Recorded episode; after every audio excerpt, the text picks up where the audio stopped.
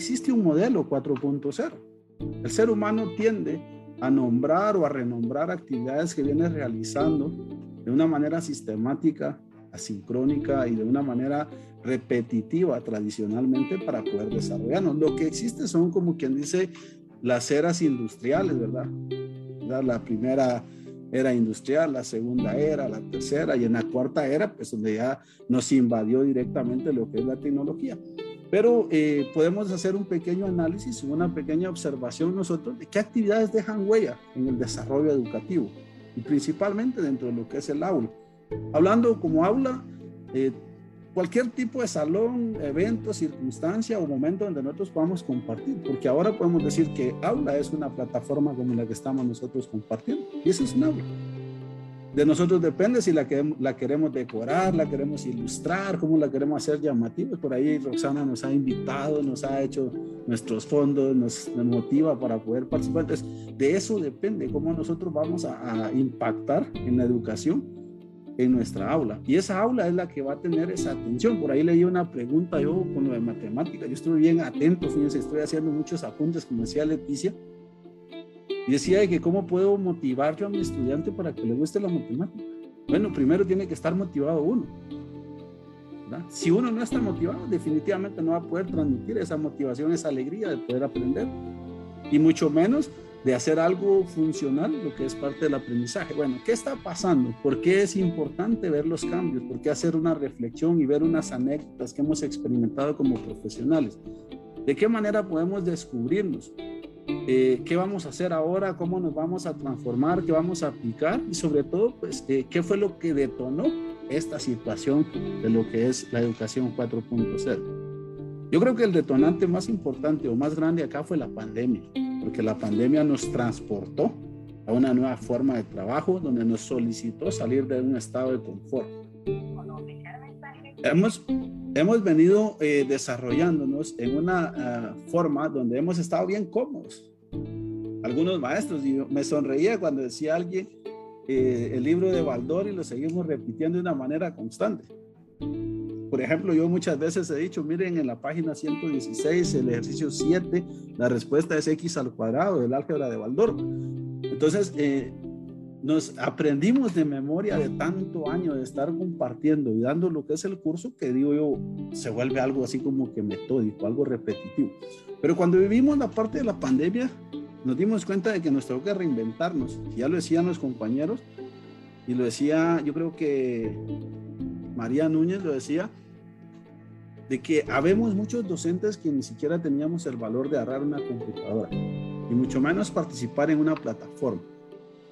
Y es acá donde empieza esa huella que tenemos que empezar a analizar, a reflexionar y a conceptualizar de qué manera vamos a tener una transformación digital, personal, pero siempre teniendo presente lo que son los principios y valores.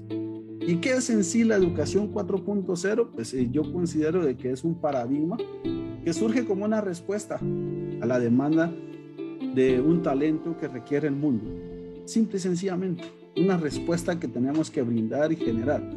Algunos, algunos de nosotros hoy en día estamos eh, disfrutando de esta actividad.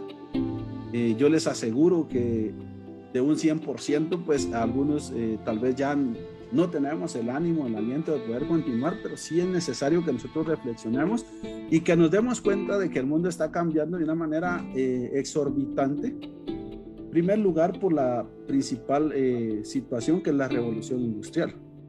Y cuando hablaba eh, Antonio de la revolución industrial y de, las nuevas formas de poder desarrollar lo que es el aprendizaje en la universidad, en la educación 4.0, me ponía a analizar y decía yo, ¿cómo es posible que la industria ha sobrepasado los límites, pero la educación sigue igual? Si nosotros hacemos un viaje en el tiempo y nos vamos, por ejemplo, a lo que es un salón de clases, lo que es un aula, nos vamos a encontrar con salones que incluso no tenían ni pizarra, ni siquiera un pizarrón. Y si volvemos en el siglo XXI, en el año 2021, y nos vamos nosotros a un salón, nos vamos a encontrar con salones que no tienen pizarra. Y si lo tienen, lo tienen incluso en mal estado. Y por ahí decía alguien, es cuestión de sistema. Yo creo que el momento oportuno ya no es de culpar el sistema y mucho menos de buscar una situación que genere más controversia y conflicto, sino que nosotros mismos como educadores hemos dejado a un lado lo que es el crecimiento dentro de lo que es el desarrollo de la misma educación. De esa manera nosotros podemos eh, alcanzar una respuesta positiva a lo que es parte de la revolución industrial, ¿verdad? ¿De qué manera vamos a revolucionar la educación? Y algunos diríamos, la educación hoy en día ha tenido una revolución. Sí, porque ya usamos una plataforma y pensamos de que eso es todo, esa es la panacea. Sí, porque ya hacemos un PowerPoint y lo utilizamos para compartirlo a través de, de una videollamada. Y de esa misma manera, pues en el PowerPoint siempre estamos dejando las tareas, ¿verdad?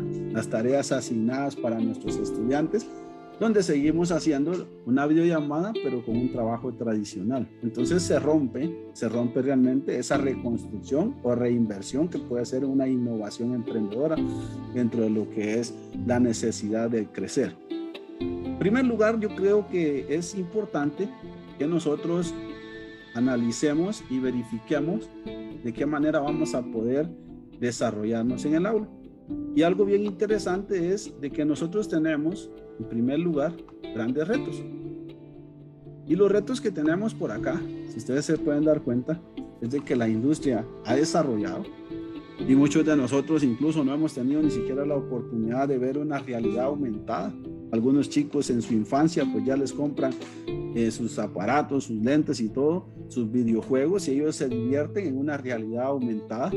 Ellos ya tienen acceso a un montón de cosas, eh, juegan en red, juegan en línea, tienen eh, algunos juegos donde tienen la necesidad incluso de realizar compras en línea, eh, tienen acceso a una, una simulación digital, ¿verdad? De la misma manera, pues ya algunas empresas desarrolladas en la industria hacen las simulaciones de accidentes, de reubicación, de ampliación de, de reestructuración de ingeniería.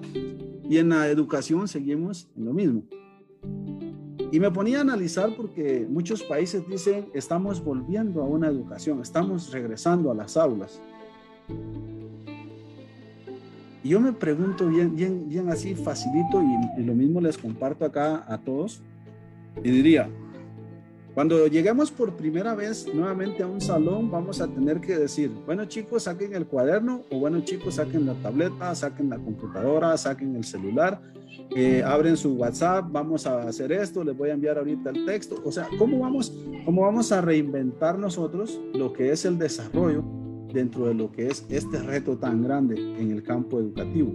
Cuando muchos de nosotros todavía a veces nuestro hijo o nuestro familiar nos hace las presentaciones y nos ayuda para poder dar una clase o un curso. Incluso cuando nos recordamos y viajamos en el tiempo y empezamos a reflexionar eh, qué tipo de estudiantes hemos estado preparando últimamente, ¿verdad? Porque algunos todavía seguimos eh, compartiendo o desarrollando algunas carreras o preparando profesionales para trabajos incluso que ya no existen. Porque hoy en día con esta reestructuración de nuestro planeta, pues se puede dar cuenta de que hay una necesidad de que nosotros tengamos una, eh, una diversidad de profesionales y sobre todo pues una oferta de carreras partiendo de la reflexión sobre las tecnologías asociadas a una revolución industrial. Tendríamos que empezar a reestructurar la diversidad eh, de profesionales que vamos a estar formando para poder impactar eh, dentro de lo que es una sociedad globalizada, competitiva y que estas personas eh, puedan egresar y compartir de una manera eh, profesional y que se puedan desarrollar de una forma práctica en lo que es el contexto eh, comunitario. Y nos preguntaríamos nosotros, estos retos nos hablan solo de tecnología, desarrollo industrial. Ahora, ¿cómo estamos trabajando o cómo nos estamos reestructurando para que esta nueva modificación que tenemos la llevemos a nuestras aulas? Algunos eh, tal vez tenemos la oportunidad de dar cursos a nivel universitario y yo siempre eh, me he preguntado, ¿será que contamos con los recursos? De cómo, cómo se va a impactar. ¿Será que en los salones, en la era digital, vamos a poder llegar nosotros y nos van a tener ya nuestro proyector, eh, cada salón, por ahí le miraba Antonio y que cada persona se convertía en un monitor, de que teníamos acceso a una diversidad? cuando sabemos de que muchas veces ni siquiera el borrador para la pizarra tenemos disponible en los salones de clase, cuando sabemos de que no tenemos ni siquiera el recurso para poder impartir alguna clase y aún así nos toca que agenciarnos de nuestros propios recursos y poder desarrollar la actividad de la manera más fácil y práctica, tratando de implementar cada uno de, de las estrategias y métodos para poder desarrollarlo de una manera eh, fácil, práctica y sobre todo pues que desarrolla a la persona como tal. ¿Qué nos permite el empezar a visualizar nuestras aulas? Bueno, yo creo que es importante empezar a actualizar la dinámica, donde todos los actores que estamos dentro de lo que es el proceso de formación, eh, en este caso, pues eh, dentro de los actores vamos a poder generalizar a los humanos y, a la tecnología, que no la podemos dejar a un lado. Pero igual la tecnología no nos puede dejar a un lado nosotros porque somos la parte fundamental para poder hacer que funcione lo que es este proceso. Pero eh, dentro de ello tenemos que darnos cuenta de que los agentes que podemos participar dentro de lo que es la construcción del conocimiento, vamos a poder crear esquemas flexibles y contextuales donde nosotros podamos desarrollar e innovar un conocimiento que sea innovador y que desarrolle las competencias técnicas. Y sobre todo, pues eh, acá sí me quedaba yo como que algo así entrecortadito con, con, Felipe, porque realmente tenemos que desarrollar unas competencias técnicas y blandas para lo que es el siglo XXI. ¿Y por qué es importante? Bueno, por acá eh, yo creo que estábamos muy relacionados y como que sí estábamos metidos en, en lo que estábamos eh, compartiendo y lo que estamos disfrutando de este evento tan importante que, que nos han preparado los compañeros. Pero las habilidades STEAM dentro de lo que nosotros podemos conocer y nos hacía el favor de compartirlo el compañero, pues por acá aparece también en inglés y lo podemos decir en español, que serían las habilidades duras y las habilidades blandas. Y nos simulan acá un cerebro, pues porque en primer lugar para muchos de nosotros como que alcanzar el ser profesionales se vuelve difícil. Eh, yo recuerdo hace un par de años acá en mi país, pues para poderse graduar de una licenciatura, de un doctorado, una maestría, pues tenía que tener 60, 65 años para que le den ese honor o ese privilegio de que se graduó de licenciado o de, de máster, ¿verdad? Eh, cuando miramos hoy por hoy en otros países de 18, de 21, de 22 años y con dos, tres licenciaturas y con una gran carrera por delante y sobre todo competitivo, y siempre ha habido algunos aspectos que, que, nos han dificultado el desarrollo personal, como son el mundo de los números. Los números como que no muy nos agradan. No sé si son los números o los profesores que dan matemática, pero tenemos esa dificultad en integrar lo que es el mundo de los números, eh, la información técnica y sobre todo, pues cómo podemos nosotros eh, volvernos como que expertos en desarrollar cada una de esas. Y por acá entraría parte de lo que son las habilidades, eh, como les decía hace un momento, de las habilidades duras. Siempre dentro de lo que es el aula, pues tenemos un grupo de docentes como que son bien exigentes, como que son aquellos que siempre, no, es que usted tiene que dar más, usted tiene que dar más y nos dejan que un montón de trabajo, tareas, investigaciones, pero también a la par está el grupo, como quien dice, de las habilidades blandas, donde nos empiezan a decir, no hombre, mire, vamos a pintar, vamos a jugar, vamos a platicar ahora, vamos a divertirnos, ahora vamos a descubrir un poco el mundo, véngase, trabajemos en equipo. Eh, vamos a hacer eh, una diversidad de actividades que al interrelacionarlas nosotros podamos descubrir de que esto nos va a llevar a una satisfacción personal y con un estado emocional activo, dinámico y sobre todo persistente para poder socializar dentro de lo que son los retos de la vida. Y es acá donde diría yo, ¿qué tan importante es integrar todas las actividades dentro del aula de una manera dinámica? Porque miramos estos pensamientos y diríamos nosotros, realmente a mí me costaba matemáticas, diría alguien. Yo recuerdo y les comparto una pequeña anécdota. Cuando el profesor de matemática llegaba al salón, yo le cerraba la puerta. Yo no quería que entrara. Y le decía a mis compañeros, el que, el que abra la puerta se las va a ver conmigo. Total de que nadie abría la puerta. Pues el profesor agarraba sus libros y se iba a sentar. Se iba a sentar como agarraba un libro y él se sentaba a hacer su lectura. Y nos dejaba, nos dejaba, ni importancia nos ponía. Cuando en uno de los días que él llegaba y me dice, mire Eric, aquí está este libro y usted va a ir a participar a las Olimpiadas de, de Matemática. ¿Cómo? Yo voy a participar a las Olimpiadas de Matemática usted sabe que a mí no me gusta. Pues usted se prepara y va a leer estos temas y tal día le toca un parcial. Pues me empecé a preparar y le hice el primer parcial. Excelente, aquí hay otro libro, sigue preparándose y vamos ahí. Pues para no hacerles muy larga la historia, pues eh, quedé en los clasificados a nivel departamento en el área de matemáticas y para no alargárselas mucho, pues hoy soy maestro de matemática.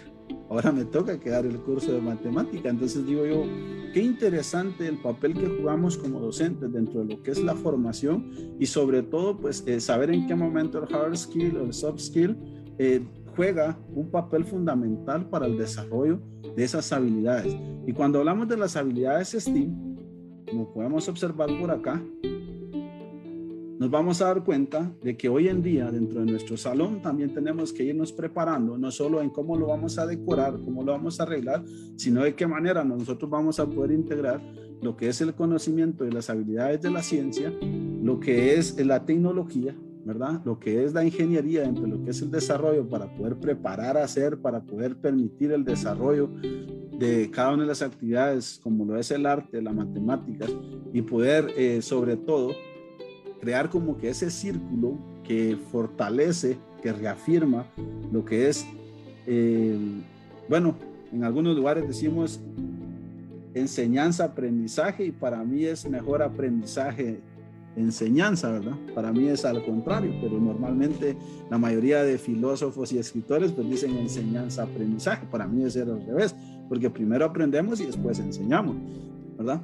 Pero cuando nosotros aprendemos y enseñamos, podemos desarrollar cada una de estas habilidades. ¿Y qué es lo que hacemos acá? Un gran trabajo, un trabajo en equipo, colaborativo, dinámico, donde podemos integrar todas las áreas y estar preparados para poder educar de una manera práctica, dinámica y sobre todo pues eh, sistemática dentro de lo que es cada uno de los aspectos que nosotros vamos a ir desarrollando dentro de lo que es la formación de nuestros estudiantes. Eh, aparte de eso, tenemos que desarrollar unas estrategias que nos permiten a nosotros tener planes y programas pertinentes que apoyen la formación integral de los profesionales. Ya no podemos llegar a improvisar a las aulas, compañeros. Ya no podemos llegar eh, con el papelito, con el apunte ahí en la mano, eh, con el mensajito o la captura en el teléfono. Yo creo que es importante de que los planes y programas sean pertinentes, adecuados a lo que están exigiendo hoy en día los jóvenes. Los jóvenes, usted hoy les dice algo a los chicos en la universidad. Miren, hoy nos vamos a Wikipedia, nos vamos a Google, hoy hay una diversidad de información. Ellos tienen una alta gama, una gran mochila, yo le digo una mochila de conocimientos y saberes que nosotros vamos a poder competir contra ese Google. Y todavía nos dicen, mire, según Google, tal cosa, y nos dicen hasta la fuente, la edición, en qué año lo dijo y tal cosa, ¿verdad? Y nosotros nos vamos a quedar con aquello eh, permítame, mañana le doy la respuesta. Entonces, por eso mismo, nuestros planes y programas deben de ser competitivos, pero competitivos con nosotros mismos, no competir contra el alumno, porque el alumno tiene el acceso. Yo les preguntaría y les diría, ¿quién de los que estamos acá en reunión ha utilizado Wikipedia? Y algunos nos preguntaremos, ¿qué quiere decir Wikipedia? Porque nosotros solo utilizamos lo que aparece. Hoy en día los docentes y en las aulas, no me dejarán mentir, aparece una aplicación, ah, qué bonita, y empezamos a, trastear, a hurgar un poquito y ya la, empezamos a aplicar. Ay, qué chulas las presentaciones que hizo, ay, fue en Canva, así, ya empezamos otra vez y vamos ahí a hacer. Ay, que fue en Teams, ahí ya nos vamos a trabajar y todo lo estamos como que replicando, como que fuéramos fotocopiadoras. Hicieron esto en tal cosa y lo aplicamos, hicieron esto en otro lado y lo volvemos a aplicar. Entonces se vuelve aquello. Y, la pregunta que les decía, eh, ¿qué significa Wikipedia? Bueno, en primer lugar, wiki es una palabra en hawaiano que significa huevón, aragán, ¿verdad? No sé cómo le nombran ustedes en sus países, ¿verdad? Eh, ocioso, por ejemplo, ¿verdad? Y pedia significa como que el conocimiento, entonces quiere decir el conocimiento del aragán, ¿verdad?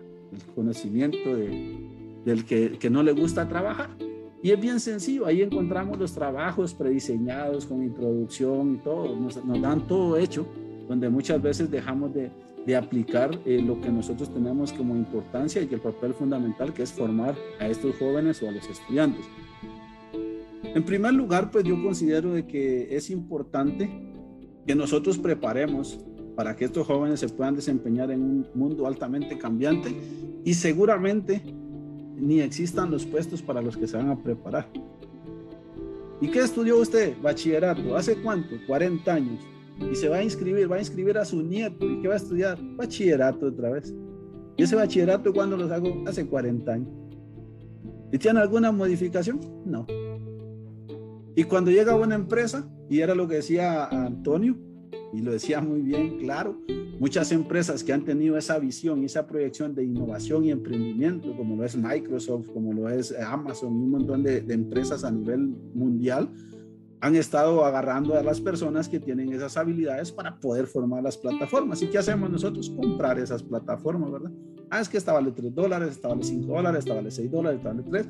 Cuando sentimos, nos volvimos consumidores de las nuevas tecnologías, de lo que hoy en día llamamos educación 4.0, que para mí no existe. Para mí lo que existe es un nuevo desarrollo aplicando eh, tecnología dentro de lo que es el desarrollo educativo. Ahora, vamos a, ver de este punto porque es interesante que nosotros podamos identificar, en primer lugar, eh, los perfiles, ¿verdad? Los perfiles que nosotros podemos realizar o sostener pues, deben de ser de acuerdo a un entorno digital. Hoy en día eh, nos vamos a dar cuenta nosotros y empezamos a, a descubrirnos y a decir, ah, es que yo soy de la generación X, yo soy de la generación Y, yo soy de la generación Z, es que yo soy de la era de cristal, porque hoy ya nos dicen las de cristal, ¿verdad? Que no nos pueden tocar porque nos quebramos. Entonces, qué interesante es empezar nosotros, y este es un estudio que han realizado en México, es una tabla eh, sobre lo que podemos dar cuenta nosotros de la tabla de generaciones. Pues en México dice que está la generación alfa que entra del 2010 al 2025 y en este caso pues los nombra como nativos digitales. No me dejarán mentir ustedes, pero a veces el nieto sabe usar mejor la tecnología que el abuelito, que la mamá o que el tío, ¿verdad? Y acá se vuelve como que sumamente interesante porque empezamos nosotros, bueno, ¿y usted en qué generación está? ¿Ha hecho ese análisis usted? Ah, pero es que yo ya puedo encender la computadora, es que yo ya puedo entrar a una llamada de Zoom. Pero usted ha empezado, como nos decía también eh, Felipe, ¿verdad? Que era necesario de que nosotros empecemos a interactuar y que se han creado en Estados Unidos, nos socializaba él, de que han creado salas de colaboración, de aprendizaje colaborativo para hacer una práctica, para hacer un ensayo. Ahorita vemos, eh, qué decirles, 91 personas en sala y pudiera ser de que hay algún inconveniente, pérdida de energía, se va al internet, alguna situación y les pudiera decir de que posiblemente ninguno de los que estamos presentes está preparado para poder atender y darnos cuenta de qué manera vamos a poderle dar seguimiento a esto.